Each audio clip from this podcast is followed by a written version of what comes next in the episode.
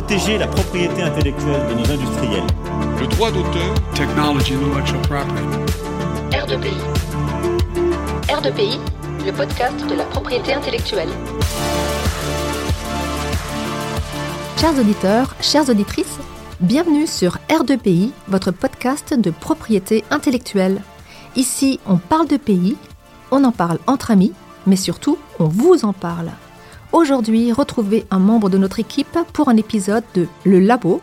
Bonne écoute Bonjour à toutes et à tous et bienvenue pour ce nouvel épisode du Labo. Je suis Romain Soustel et au nom de l'équipe du podcast, je suis très heureux de recevoir aujourd'hui un, un, ami du CEPI, avocat, associé fondateur du cabinet Schlepper-Henry, docteur en droit, enseignant au CEPI, chercheur et auteur d'un ouvrage de référence, Technologie verte et propriété intellectuelle, brevet, marque et écolabel, publié en 2013 aux collections de l'IRPI, également vice-rapporteur général de la IPPI et président de l'Association pour l'analyse écologique du droit. Bonjour Guillaume Henry. Bonjour Romain. Alors, euh, nous vous recevons aujourd'hui dans cet épisode du Labo pour parler des liens qu'entretient la, la, propriété intellectuelle avec la question environnementale, le rôle euh, que la propriété intellectuelle peut jouer pour la préservation de l'environnement.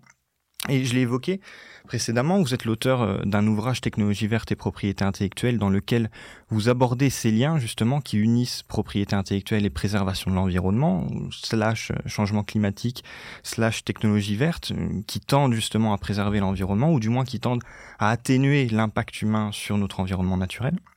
Et dans cet ouvrage, vous mettez en avant les solutions qui existent, qui sont mises en place, alors plus ou moins efficacement par les États, les offices, pour faire de la propriété intellectuelle un outil qui sert à la préservation de notre environnement. Vous interrogez par exemple les critères de brevetabilité des inventions, les licences qui portent justement sur des inventions relatives à des technologies vertueuses, mais également les signes qui permettent aux consommateurs d'identifier des produits et des services qui, sont, qui soient les plus vertueux écologiquement, et également les, les dangers du greenwashing. Alors déjà en question introductive, euh, Qu'est-ce qui vous a amené à réfléchir justement sur les liens entre la propriété intellectuelle et la protection de l'environnement? Et peut-être une question subsidiaire, euh, pourquoi est-ce que vous êtes plus orienté propriété industrielle sur ce sujet que propriété littéraire artistique? Euh, Merci pour, euh, pour ces questions. La, première, pourquoi est-ce que je suis devenu avocat en propriété industrielle, c'est en brevet, en marque essentiellement, et pas en droit d'auteur? Euh, bah, c'est une rencontre, comme souvent. Moi, c'était une rencontre avec euh, Geoffroy Gauthier. Quand j'ai terminé ma thèse, j'ai fait le choix de devenir plutôt avocat. Et euh, j'avais eu l'occasion de rencontrer Geoffroy Gauthier, qui était un, éminent avocat en propriété industrielle. Et je m'étais toujours dit, si un jour je deviens avocat, j'aimerais que ce soit lui qui me, qui me forme. Et, lorsque j'ai terminé ma thèse, je suis allé le voir. Je lui ai dit, vous n'auriez pas, besoin d'un jeune collaborateur. Il m'a dit, ah, faut voir ce qu'on peut faire. Et puis voilà, on s'est, s'est plus quitté jusqu'à son départ en, en 2020. Donc voilà, c'était une rencontre. Et j'ai jamais du tout regretté ce choix. Euh, la, propriété industrielle, elle offre pour les praticiens d'ailleurs, comme pour les, les enseignants-chercheurs, un champ tout à fait immense et extrêmement varié. C'est ça qui m'a toujours, euh, en tout cas jusqu'à présent, passionné dans la propriété industrielle. Et, et donc, euh, justement, donc une belle histoire euh, à l'origine de votre spécialisation. Et qu'est-ce qui vous a poussé à vous intéresser dans ces travaux, dans votre ouvrage euh, publié aux, éditions, aux, aux collections de l'IRPI, à, à, cette question de la protection de l'environnement? Ben, Là aussi, c'est une rencontre. C'est une rencontre euh, avec l'AIPPI, avec cette euh, belle et ancienne association. Lors du congrès de Paris en 2010, euh, la IPPI avait organisé un, concours académique avec différents sujets possibles, dont l'un des sujets était justement le lien entre la propriété industrielle euh, et la transition vers une économie euh, plus durable. Et moi, je ne connaissais rien à ce sujet. et je me suis dit, tiens, ça peut être intéressant.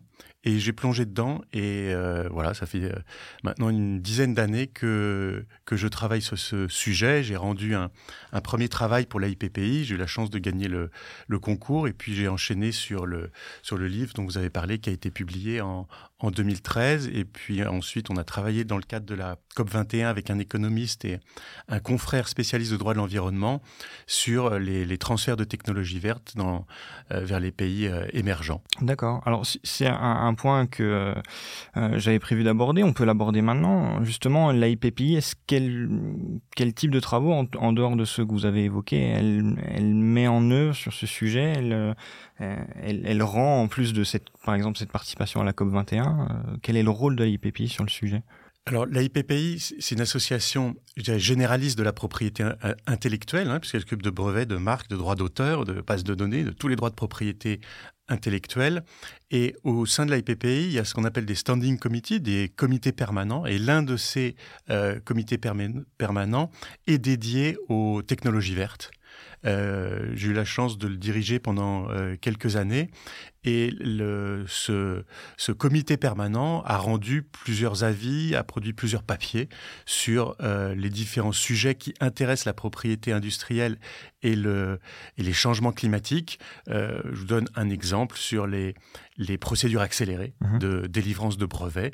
Euh, la IPP a, a, a produit des, des, papiers pour euh, donner son opinion, euh, dont on pourra parler dans un instant, qui consiste à dire en gros que euh, ça doit être encouragé, mais ça doit être harmonisé. Euh, et c'est exactement dans le euh, dans l'objet de la IPPI, puisque la IPPI a pour vocation de proposer des règles qui puissent être harmonisées au niveau enfin, mondial ou, ou régional. Bien sûr, ce qui n'est pas le cas aujourd'hui, c'est pas du tout harmonisé. Les, non. les fast track, les, non. C'est les la, channel qui existent. Ouais. C'est la à mon sens, hein, c'est la, raison pour laquelle euh, ça fonctionne pas très bien. Mhm. Pour juste pour euh, expliquer aux auditeurs qu'est-ce que c'est que les fast track, c'est l'office britannique en 2008 qui a eu l'idée de dire pour les, la délivrance d'un brevet, la procédure peut être assez longue, hein, ça dure euh, quoi qu'il arrive plusieurs années, et ça peut vraiment être très long. Et ils se sont dit comme il faut qu'on accélère la, la, transition vers une économie plus durable, bah, il faut qu'on essaie de, de, faire en sorte que ces brevets divers, ce qui pose la question de la définition, mhm. euh, soit délivré euh, plus vite que les autres. Ils ont mis en place cette, euh, cette procédure et ensuite on, une dizaine d'offices dans le monde, hein, dont l'office américain, l'office japonais, l'office chinois, l'office brésilien, ont emboîté le pas. Et le, le constat, c'est que c'est un succès assez mitigé à mon sens, c'est normal que ce soit un succès assez mitigé, en fait pour deux raisons principales. Euh, la première, c'est que c'est pas très connu. Cette, mmh. euh, ce dispositif de procédure accélérée, qui doit, à mon, à mon sens, s'adresser pas forcément aux grands groupes internationaux qui sont très équipés, mais plutôt aux start-up. Pour une start-up, ça peut être très intéressant d'avoir un brevet euh, délivré très rapidement. Pourquoi? Parce que bah, ça permet de trouver plus facilement des investisseurs, de montrer que euh, bah, ils font de l'innovation et notamment non seulement de l'innovation, mais de l'innovation qui débouche sur la délivrance euh, de, brevets. Et donc les startups le connaissent pas forcément toujours. D'ailleurs, les conseils en brevets sont pas toujours très informés sur cette sur cette possibilité. Ça c'est la, la, première difficulté qui est donc informationnelle.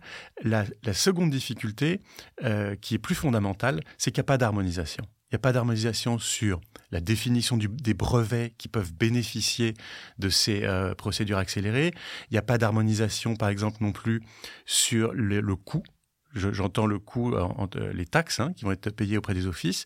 Il y a certains offices qui réduisent les taxes, il y a d'autres offices qui les augmentent au contraire. Et ça, ça pose une difficulté.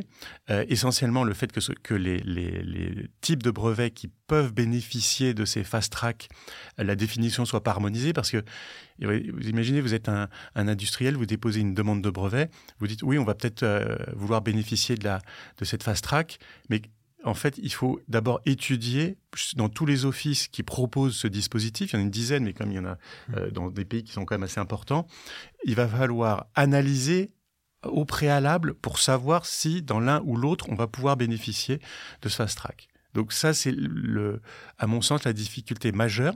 Ça nécessiterait une harmonisation au, sein des offices, de sorte que, euh, à mon sens, le, une fois qu'on a bénéficié dans un office euh, de cette fast track, les autres offices reconnaissent en fait la, euh, que ce brevet est vert et, et, puissent faire bénéficier ce brevet de la même procédure accélérée.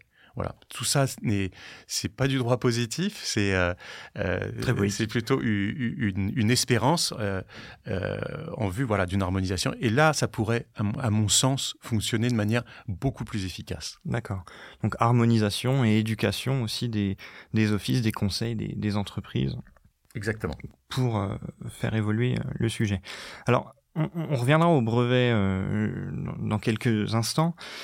Et avant d'entrer euh, dans le cœur du sujet, d'aborder euh, cette question brevet marque, alors, vous le savez, on, fait le lien facilement entre euh, la propriété intellectuelle la croissance économique.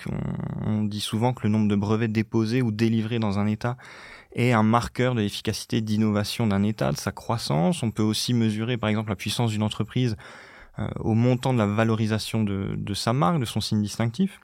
Et aujourd'hui, depuis quelques années euh, déjà, on sait que la croissance économique ne peut s'accompagner que d'une exploitation de, nos ressources naturelles, d'une destruction de notre environnement naturel. Et donc le lien peut être euh, simpliste, mais on peut se demander si, euh, après avoir fait le lien entre propriété intellectuelle et croissance économique, entre croissance économique et destruction de notre environnement, à votre avis, est-ce que la propriété intellectuelle est responsable, que ce soit directement ou indirectement, dans la destruction de notre environnement ou à l'inverse, ou peut-être est-ce cumulatif, la propriété intellectuelle, est-ce qu'elle peut aider à préserver l'environnement? Comment peut le faire le droit des brevets? Comment peut le faire le droit des marques Puisque ce sont les, sujets auxquels vous vous êtes intéressé? Alors, en ce qui concerne les, brevets, euh, je dirais que c'est à la fois neutre, et, mais néanmoins, ça peut, dans certaines circonstances, encourager. Pourquoi? Si on fait le constat, euh, pour accélérer la transition vers une économie plus soutenable, mhm. en fait, il y a deux possibilités. La première possibilité, c'est euh, de changer nos modes de consommation de manière assez radicale. Pas à la marge, mais de manière assez radicale. Ça, c'est compliqué. Euh, on le sait.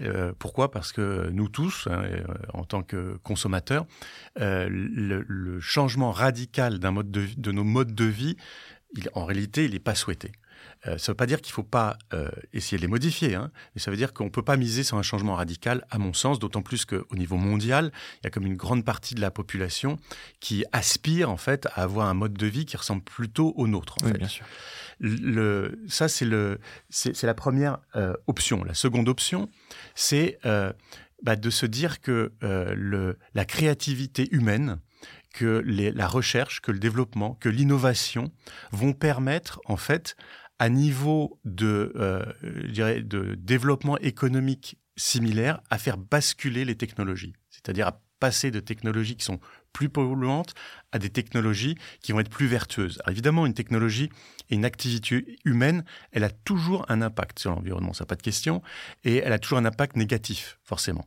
Mais l'idée, c'est de dire, voilà, est-ce que on sera en mesure, et en tout cas ça doit être l'objectif, et c'est l'objectif, d'assurer vraiment une transition et qui doit être très rapide vers une économie euh, plus soutenable. Pour faire ça, il y a deux, euh, il, y a, plusieurs euh, plusieurs possibilités, plusieurs outils qui sont à, la disposition des gouvernements. Euh, un premier outil, c'est la réglementation, c'est-à-dire interdire un certain nombre de technologies. On le voit, je sais pas, par exemple, dans l'automobile, dans les transports, etc., pour, pour, pour forcer, en fait, ce, ce basculement. Et puis, il y a aussi le fait que euh, bah, il faut forcément encourager, euh, et de manière assez euh, soutenue, l'innovation pour, pour euh, trouver ces technologies et pour qu'ensuite elles, elles, elles, infusent et elles soient utilisées par, euh, euh, par toutes les, les, entreprises. Et là, le rôle des brevets est évidemment, on revient au rôle assez classique des brevets qui est de favoriser l'innovation. Bah, pourquoi? Parce que le, une entreprise, bah, elle est encouragée à investir dans, dans, les, dans, son, dans ses domaines d'innovation, dans les technologies du futur. Pourquoi? Parce que bah, elle sait que en contrepartie, euh, elle va avoir euh, euh, un monopole pendant un certain nombre d'années, à la condition, et ça c'est assez important en droit des brevets, qu'elle divulgue sa technologie bah, dans, le, dans son fascicule de brevets. Et donc, les, les, le droit des brevets, pour ça, évidemment, a un rôle d'encouragement. Alors, ce qu'on peut dire tout de suite, oui, mais il a un rôle d'encouragement, mais il y a quand même le monopole. Et le monopole, évidemment, il, euh, on peut euh, le voir, et ça peut être dans, certaines circonstances une réalité, c'est aussi un frein, pas à l'innovation, mais à la diffusion euh, des technologies. ça a été dans le cadre notamment de la Convention climat, un argument qui a été énormément utilisé par euh, un groupe de pays qui s'appelle le groupe G77, qui était autour de la Chine, maintenant un peu plus autour de l'Inde, euh, en disant bah, nous, on, a, on souhaite aussi faire une transition vers une économie euh, plus soutenable, mais le problème, c'est que toutes les technologies, elles sont détenues par des instituts publics ou des entreprises privées qui sont dans les pays très développés, et nous, on ne peut pas y avoir accès. Et donc, il y, a un, problème fondamental de brevet. Euh, dans les différentes études qu'on a menées, euh, et on n'est pas les seuls, euh, on arrive à la conclusion que ce, ce frein des brevets, il est pas tout à fait exact. Pour une raison, c'est que, comme vous le savez, le, droit des brevets, c'est un droit territorial.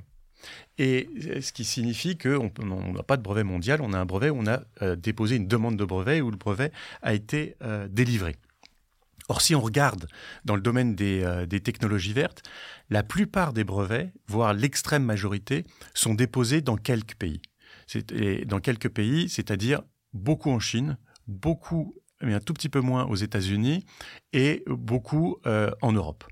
Mais si on regarde la situation dans les pays émergents, euh, moi, j'ai regardé, par exemple, dans des pays tels que le Maroc ou tels que l'Égypte, on constate que euh, les, technologies, en réalité, la plupart sont libres. Il y a extrêmement peu de brevets sur des technologies vertes qui sont déposées, même si évidemment la situation elle évolue euh, chaque année. Hein.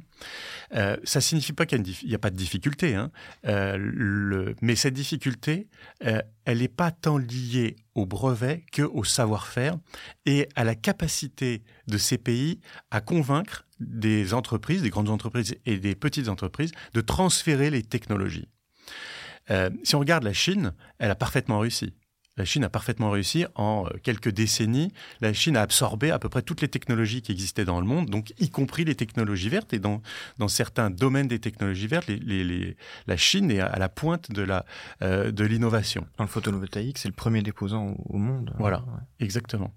Euh, la difficulté, c'est que pour un pays comme le Maroc ou d'autres, hein, euh, le, modèle chinois, il n'est pas reproductible. Parce que mhm. le, modèle chinois, c'était dire vous avez accès à mon marché à une condition, c'est que vous transfériez vos technologies. Un pays de, l'envergure de la Chine, évidemment, le marché est tel que euh, les, entreprises sont euh, euh, extrêmement encouragées à le faire.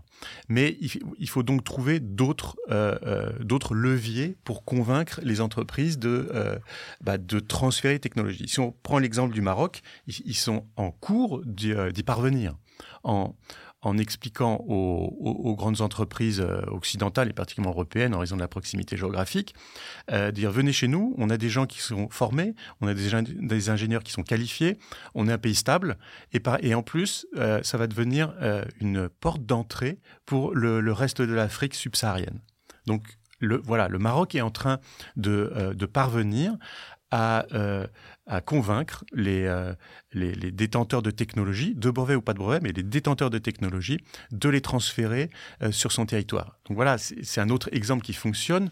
Pourquoi je vous le donne? Parce que ça montre qu'un pays qui n'a pas l'envergure de la Chine mhm. peut, dans une certaine mesure, bien évidemment, parvenir à convaincre des, des investisseurs de, de venir chez eux évidemment, voilà, chaque pays est différent et chaque pays doit trouver les atouts qui vont le permettre. Mais déjà, quand il y a un pays dans une région qui parvient à développer une industrie euh, dans le domaine des technologies vertes, évidemment, ça va avoir une influence sur, sur toute la région.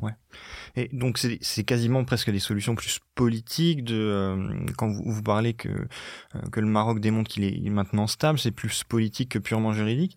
Et est-ce qu'il n'y aurait pas aussi également des, des, solutions que la propriété intellectuelle pure, entre guillemets, pourra apporter?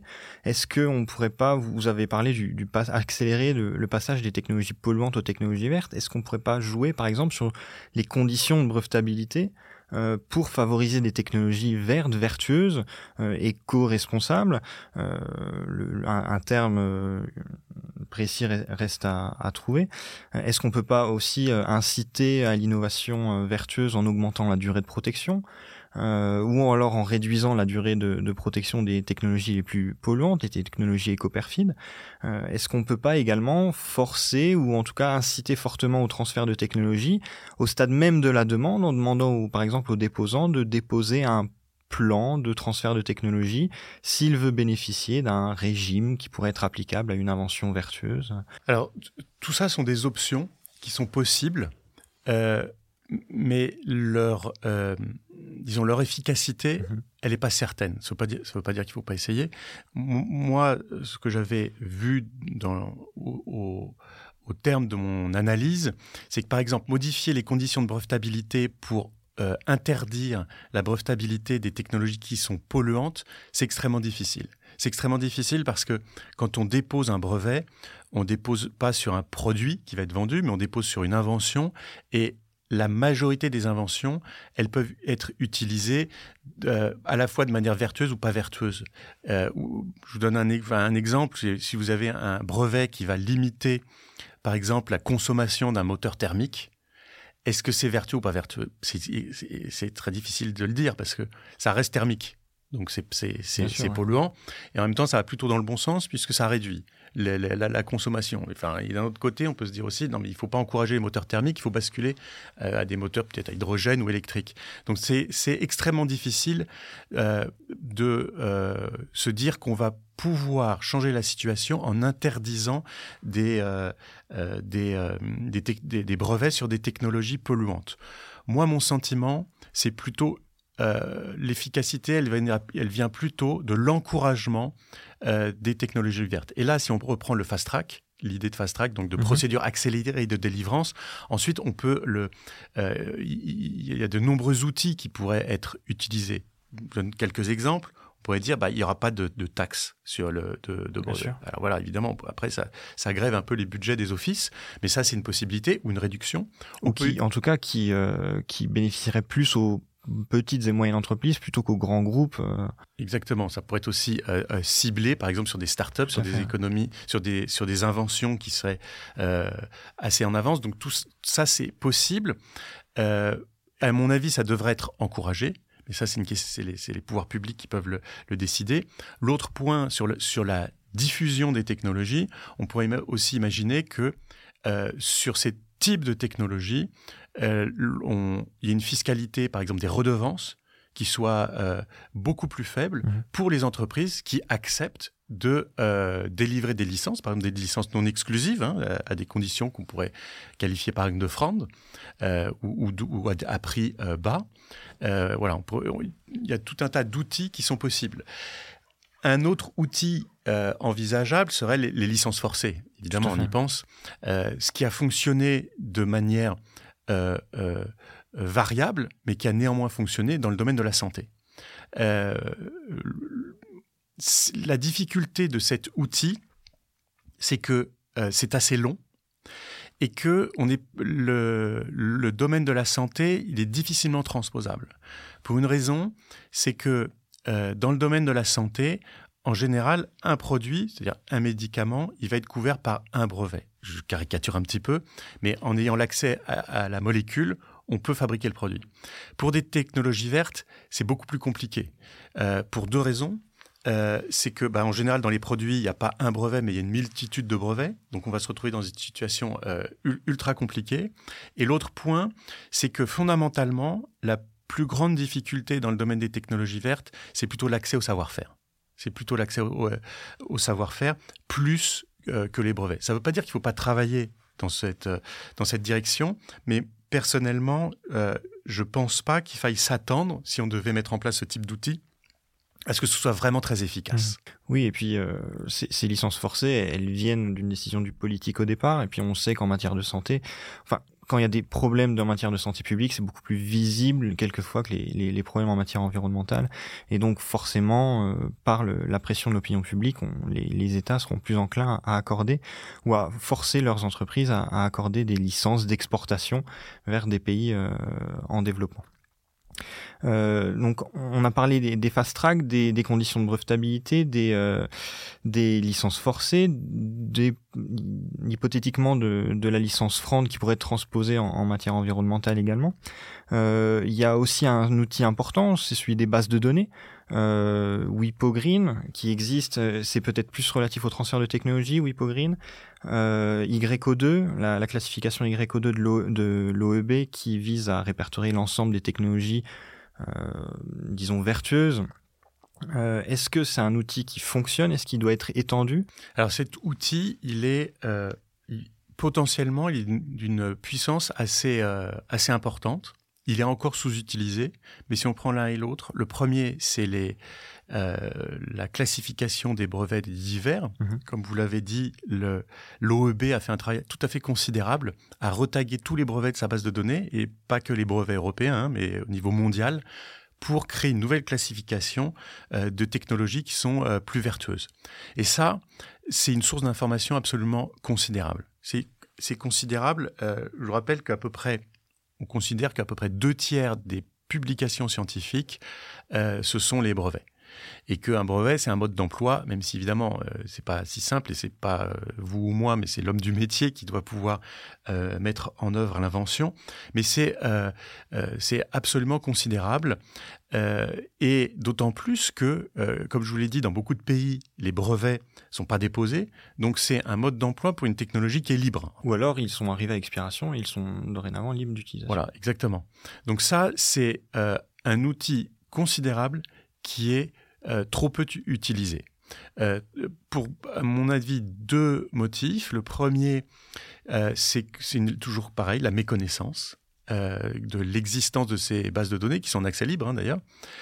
et l'autre point, c'est que je pense que les offices pourraient faire un effort d'ergonomie de ces bases de données.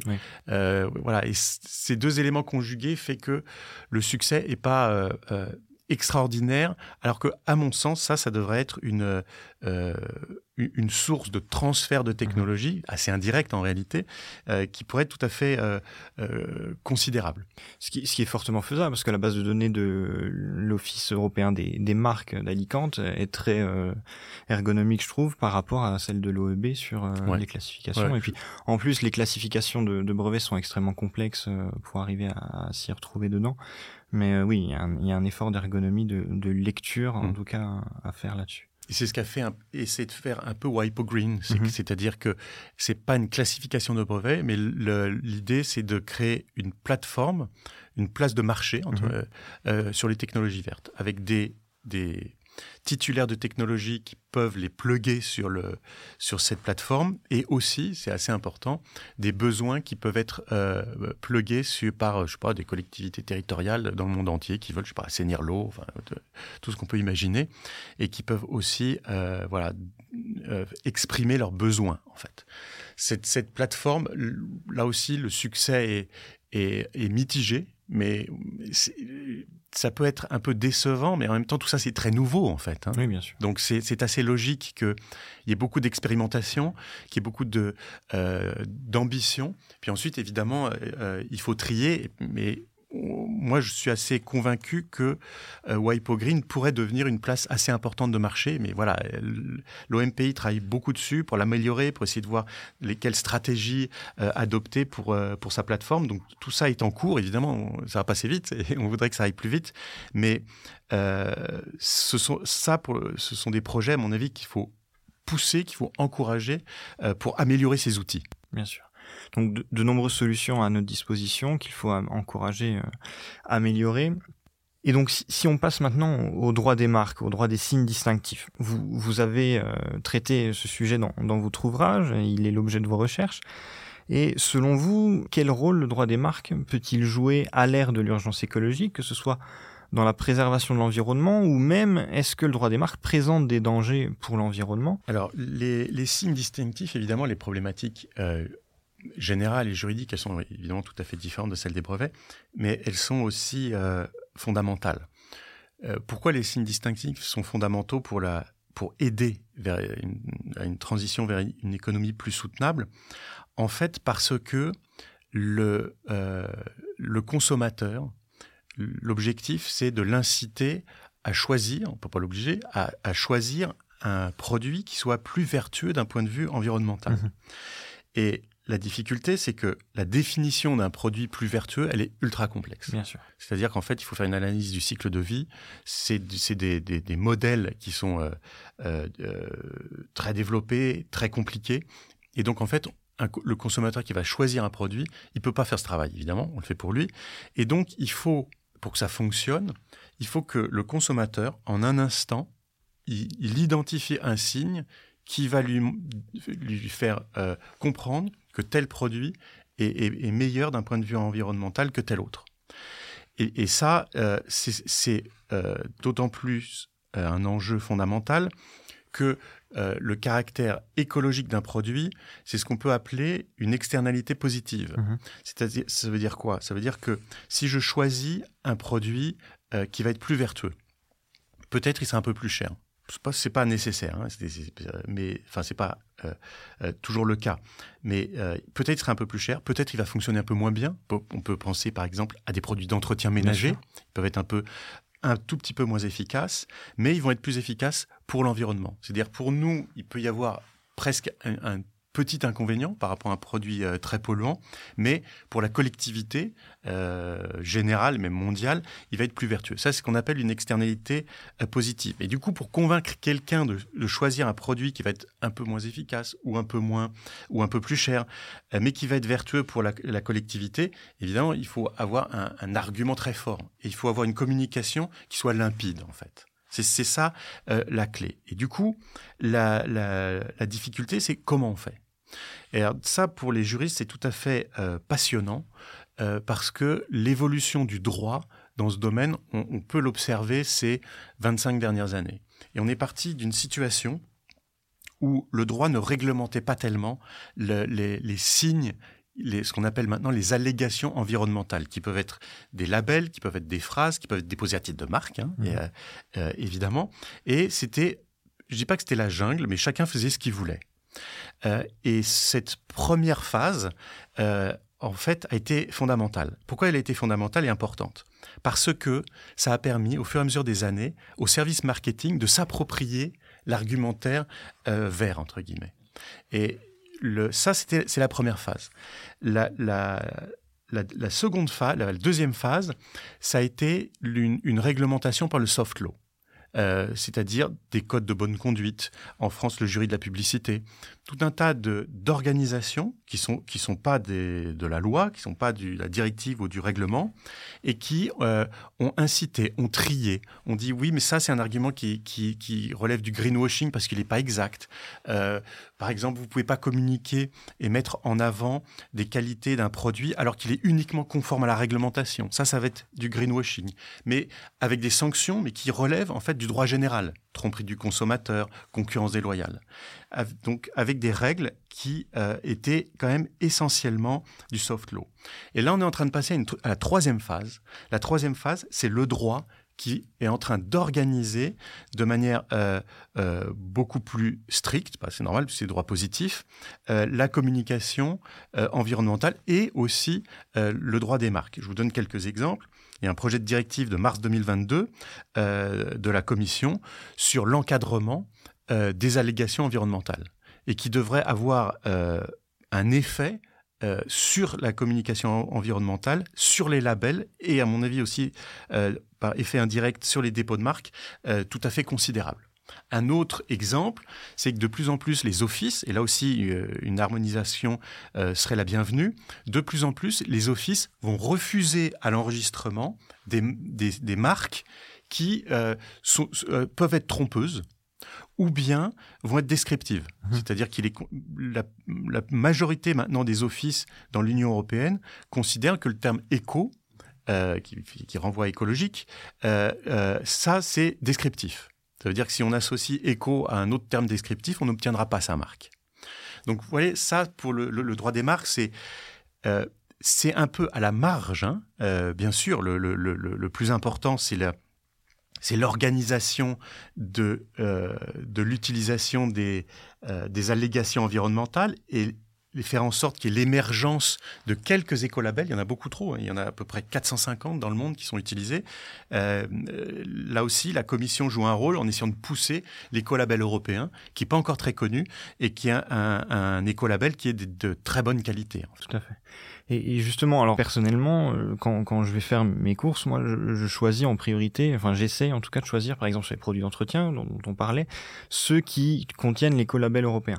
Est-ce que il existe d'autres écolabels? Est-ce que les écolabels, ils ont une, un statut juridique euh, particulier? Est-ce qu'ils correspondent à des marques collectives, aux marques de garantie? Est-ce que c'est finalement une marque simple? Alors, les, les, euh, les, les écolabels, de manière générale, ils sont extrêmement nombreux. Euh, comme je vous le disais, à peu près 450 labels différents dans le monde, et ils sont de qualité extrêmement variable. Mmh. Extrêmement variable. Euh, et là, il y a une nécessité, euh, la commission s'y est attelée, hein, comme je vous l'ai dit, il y a une nécessité assez urgente d'organiser tout ça. Le, on a toujours besoin un peu de classification pour les écolabels, on, on, distingue deux grandes catégories.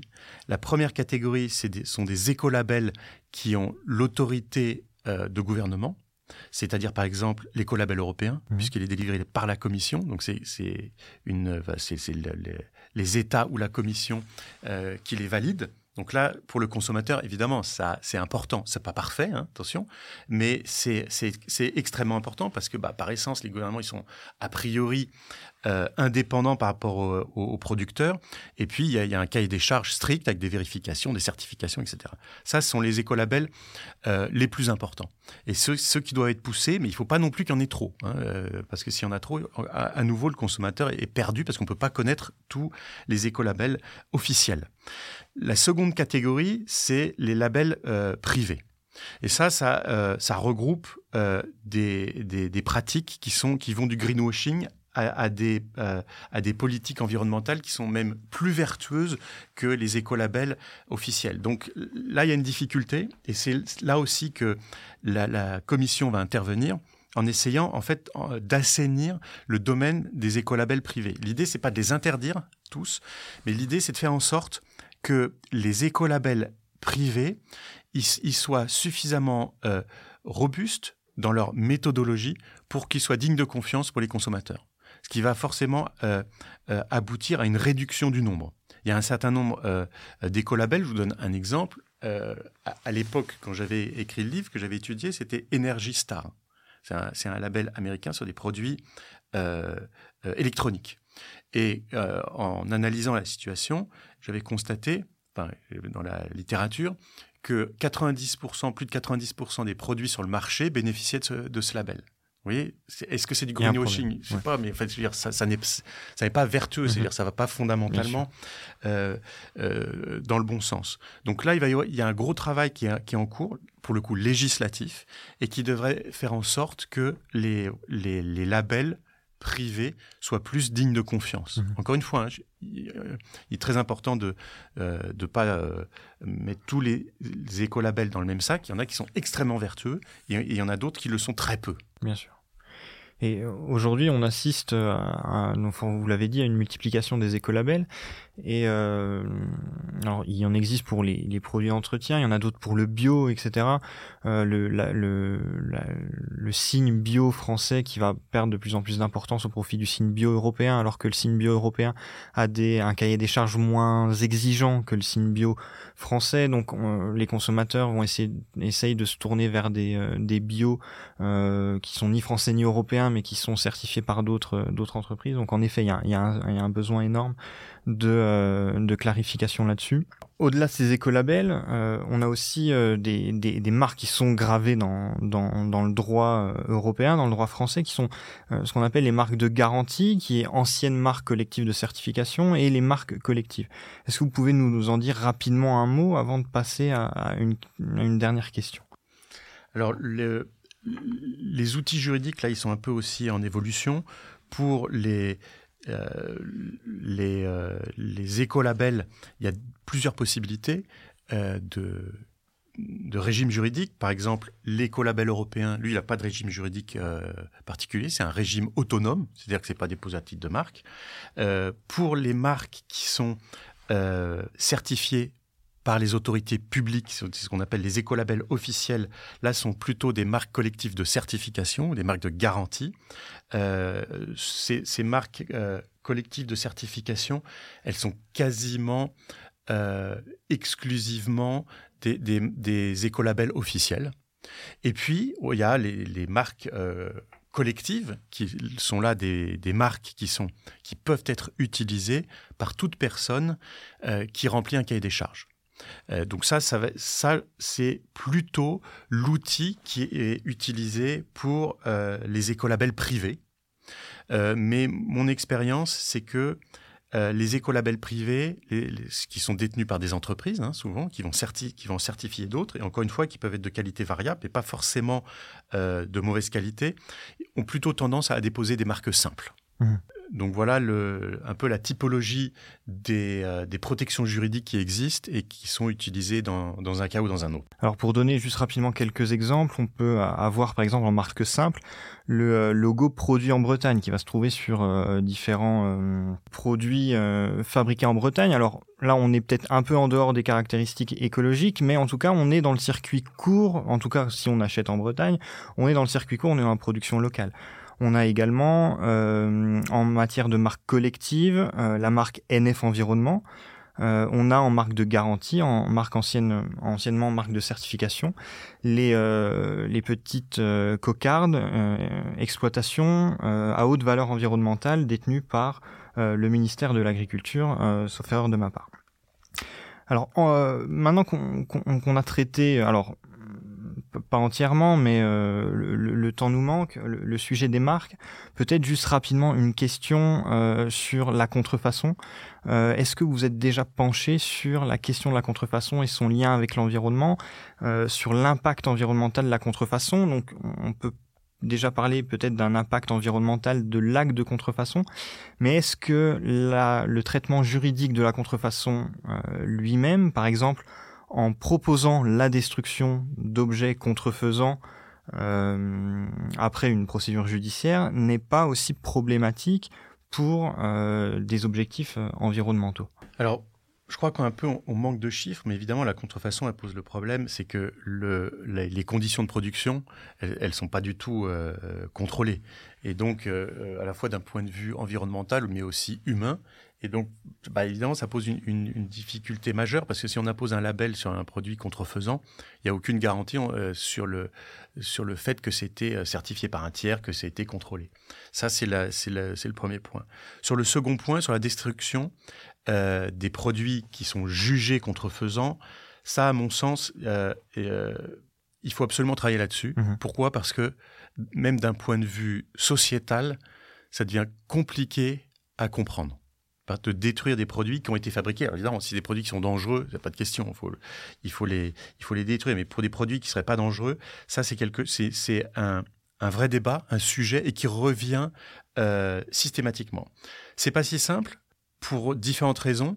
C'est que le produit contrefaisant, euh, bah, en général, il va y avoir une marque qui est contrefaisante. Et donc laisser dans le commerce un produit qui est une contrefaçon, bah, ça pose d'immenses difficultés. Euh, de garantie, par exemple. Si, c'est une copie servile d'un produit authentique, mais qu'il n'offre pas les, euh, un degré de sécurité suffisant, ça paraît impossible. Euh, enlever, enlever une marque, c'est un acte de contrefaçon. Donc on peut pas, euh, le juge pourrait pas ordonner que, le produit soit expurgé de, la marque contrefaisante. Donc ça pose d'immenses difficultés. Il faut travailler là-dessus. À mon avis, c'est absolument fondamental. Moi, en ayant discuté un peu autour de moi, je pense que la meilleure piste, ce serait, mais ça nécessite une, euh, probablement une modification législative, c'est que si des produits sont pas dangereux, qu'ils puissent être, avec l'accord du titulaire, mmh euh, être par exemple donnés à des associations caritatives, sous réserve que la, les marques soient ôtées évidemment, euh, et que le produit soit pas dangereux pour la santé. Bien sûr. Mais par exemple, quand on, peut éventuellement, alors je ne sais pas si dans de nombreux cas ou, pas, mais euh, lorsque le contrefacteur est finalement licencié euh, d'un titulaire de, droit et que finalement il a continué à produire selon cahier des charges, selon les, les techniques avec lesquelles il produisait avant, mais que la licence est arrivée à échéance, est-ce que là ce serait pas le cas le plus légitime dans lequel on pourrait autoriser, enfin on, on pourrait réfléchir à laisser ces produits sur le marché, à ne pas les détruire en tout cas. Oui, tout à fait. Vous avez tout à fait raison. Après, avoir euh, qui le vend, est-ce qu'il y a un transfert de propriété au titulaire de la marque qui ensuite pourrait, pourrait le vendre? Ça paraîtrait euh, assez logique. Ou bien est-ce qu'on laisserait le contrefacteur, euh, par exemple, écouler les stocks, mhm. mais avec une indemnité qui serait euh, assez élevée? C'est aussi à réfléchir, mais vous avez tout à fait raison. On est dans le cas le plus, le, le, je dirais le plus évident, dans lequel il ne faudra pas détruire les produits. Tout à fait. Et donc, alors pour conclure, selon vous, est-ce que finalement la propriété intellectuelle doit changer en profondeur? Est-ce qu'il faut totalement refondre notre propriété intellectuelle, notre système, ou est-ce qu'il faut le perfectionner? Il faut plus l'adapter, ne pas abandonner les solutions qui existent. J'ai l'impression que le droit des marques, il est déjà d'ores et déjà plutôt vertueux. Euh, est-ce que c'est aussi votre avis? Alors, moi, je suis convaincu que euh, tout bouleverser, euh, ce ne sera pas efficace. Pour une raison, euh, c'est qu'il faut aller vite. Ça paraît presque un peu paradoxal. Mais quand si on change complètement les règles, les règles du jeu, les règles de la droit de la propriété intellectuelle, il y a nécessairement un temps d'adaptation des acteurs économiques. Or, euh, on n'a pas le temps d'avoir ce, temps d'adaptation parce qu'on peut, peut-être qu'il pourrait être rapide, mais peut-être qu'il peut être très long en fait. Or là, il y a des règles du jeu qui sont connues des acteurs économiques qui sont utilisées, et donc on a plutôt intérêt à modifier à la marge notre droit. Euh, ça ne veut pas dire que c'est saupoudré, hein, mais modifier à la marge pour encourager le droit des marques et le droit des brevets à favoriser cette transition vers une euh, économie euh, plus durable. Et c'est un peu l'objet de notre association pour l'analyse écologique du droit. L'idée de cette association, elle est, elle est née après la, rédaction de, euh, de mon premier livre sur le sujet. Et je me suis aperçu que qu'est-ce que j'avais fait? J'avais relu les règles de droit des marques et relu les règles de droit des brevets avec juste un prisme. Est-ce que ça favorise ou pas la transition vers une économie euh, plus soutenable? Et comment est-ce qu'on peut modifier un peu ces règles pour qu'elles euh, soient plus efficaces vers, cette transition? Et en fait, je me suis aperçu que ce travail, on peut le faire pour n'importe quel droit. On peut le faire pour le droit du travail, on peut le faire pour le droit des contrats, on peut le faire pour le droit d'auteur aussi. Il n'y a, pas tellement de limites, évidemment, pour le droit fiscal, pour le droit comptable, ça va de soi. Euh, et c'est à partir de, ce constat qu'on a créé avec la, CNCPI euh, et des euh, professeurs, notamment de l'Université de Reims, cette association avec cette idée selon laquelle nous, les juristes, chacun dans notre matière, on doit pouvoir relire la règle de droit et en, proposant des modifications, alors d'une profondeur plus ou moins importante, hein, euh, pour voilà accompagner euh, toutes ces réformes, toutes ces toutes ces modifications. C'est pas elles en elles-mêmes qui vont avoir un impact considérable, mais comme il faut aller vite, bah, il faut que euh, dans chaque domaine du droit, on modifie un peu la règle mmh. pour que voilà, elle accompagne et c'est cette accumulation euh, de petites modifications qui va permettre voilà, que les juristes, on, apporte notre pierre à l'édifice de la transition vers une économie plus soutenable. Bien sûr, penser le droit en prenant pour base, pour fondement, cet euh, environnement naturel dans lequel on se trouve, cette nécessité, cette urgence écologique quasiment, euh, que ce soit plus un objectif au même titre que l'économie, au même titre que euh, d'autres objectifs qui peuvent être assignés à certaines politiques, mais ce soit le fondement, la base euh, de toute la réflexion. Exactement. Alors, pour terminer cet épisode du labo, j'avais quelques questions à vous poser, les questions en rafale. Alors, Guillaume Henry, est-ce que vous avez éteint le Wi-Fi en partant de chez vous? Non. Euh, le rôle de la propriété intellectuelle dans le combat climatique, la préservation de l'environnement, est-ce qu'il est majeur ou pas? Il est important. La propriété intellectuelle et la santé publique, la propriété intellectuelle et la protection de l'environnement, même combat, même solution ou pas? Non. Petit geste du quotidien ou changement structurel promu par la puissance publique selon vous? Les deux, de manière indispensable. La propriété intellectuelle dans la protection de l'environnement, c'est plutôt une question dont doit se saisir la pratique, la doctrine, le politique, les offices? Là encore, tout le monde, parce que l'enjeu, il est tellement global que tout le monde doit... Mais encore une fois, je suis aussi persuadé que le rôle du politique est fondamental. Bien sûr. Le forum, le plus adéquat pour discuter des enjeux environnementaux, OEB, OMPI, OMC, AIPPI par exemple, euh, qui doit mener la bataille au niveau des États? Bah, en tant que membre de l'AIPPI, je dirais que l'AIPPI et, les praticiens, donc, en fait. Mhm. On peut avoir un, rôle important. Pourquoi? Parce qu'il faut que les règles elle, s'applique et elle soit applicable rapidement. Est-ce que la technologie, c'est la réponse aux problèmes environnementaux, selon vous? À mon avis, plus de 50%. Est-ce que vous essayez de réduire votre empreinte carbone sur la consommation de viande, les transports, etc. Oui, mais avec un effet qui est probablement assez faible. Est-ce qu'il faudra interdire le dépôt de brevets qui portent sur des inventions éco-perfid Vous avez déjà répondu. À mon avis, non. Et donc, euh, ce champ de recherche, dernière question, est-ce qu'il vous aide dans votre pratique au quotidien? Je ne l'ai pas fait pour ça, euh, mais il me nourrit euh, intellectuellement depuis dix ans et ça commence à me nourrir dans mon activité professionnelle. Merci pour ces mots, Guillaume Henry, et au plaisir de vous recevoir encore dans le podcast. Avec plaisir. Merci pour votre invitation. Merci. Merci d'avoir écouté R2PI, un podcast proposé par le CEPI. Retrouvez notre actualité sur le site du podcast et sur nos comptes Twitter, Instagram et LinkedIn. Les liens sont en description de l'épisode. Vous pouvez également nous écrire par email à l'adresse r2pi.contact@gmail.com. À la semaine prochaine.